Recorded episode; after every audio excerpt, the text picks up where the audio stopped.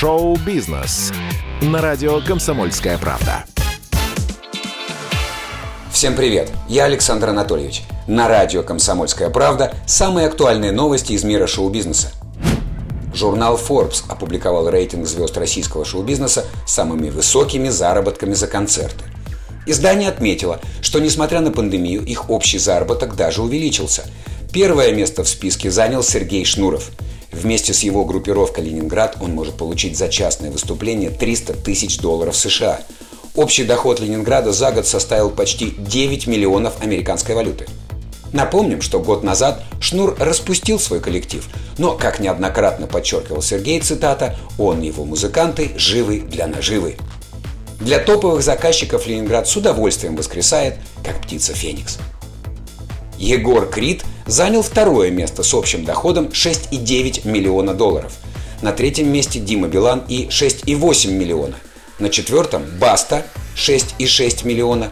На пятом Киркоров и его 6,6 миллиона. Шестое место досталось Полине Гагариной. В ее кармане осело 6,4 миллиона долларов. Ровно 6 миллионов заработала группа B2 и заняла седьмую строчку рейтинга Forbes, а на восьмом месте оказался Григорий Лепс с 5,3 миллиона долларов США. В хвосте десятки плетутся Тимати и Иван Ургант – мужики заработали поровну по 5 миллионов и 100 тысяч долларов. Отечественный кинокомикс «Майор Гром» стал самым популярным фильмом июля на Netflix. В российском постковидном прокате картина показала не лучший результат, но это была лишь разминка киношного полицейского. Дальше картину купил медиагигант Netflix, и «Майор Гром» принялся ставить рекорд за рекордом по стриминговым показам – но его нынешнее достижение едва ли не самое серьезное. Фильм Олега Трофима настолько понравился зарубежным зрителям, что стал самым популярным фильмом месяца на Netflix. Мировой цифровой релиз состоялся 6 июля. После этого майор Гром «Чумной доктор» удерживал абсолютное лидерство на протяжении 9 дней. В итоге сумел с большим отрывом возглавить ежемесячный чарт.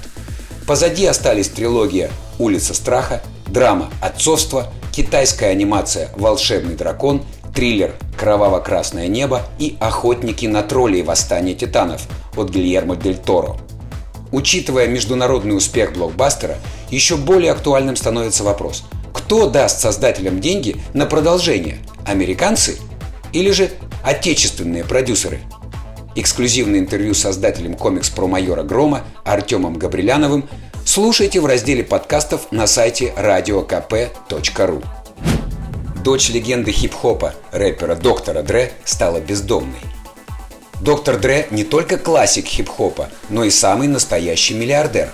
Однако свое состояние исполнитель не спешит тратить на семью. 38-летняя Латания Ян мать четверых детей и старшая дочь рэп-титана, рассказала изданию Daily Mail, что сейчас она работает курьером в двух сервисах доставки еды, но денег все равно недостаточно, чтобы снять жилье. Мои дети живут у моих друзей, им не приходится ночевать в машине. А вот для меня автомобиль стал настоящим домом, признается Латания. Женщина переживает, что у нее отберут арендованный внедорожник, в котором она ночует, ведь она просрочила платежи. По словам Латании, Дре много лет присылал ей ежемесячные платежи и оплачивал квартиру.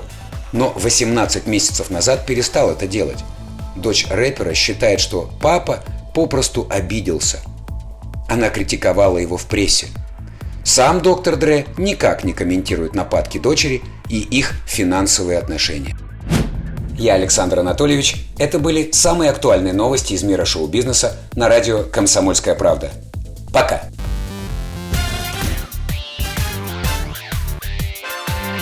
Шоу-бизнес на радио «Комсомольская правда».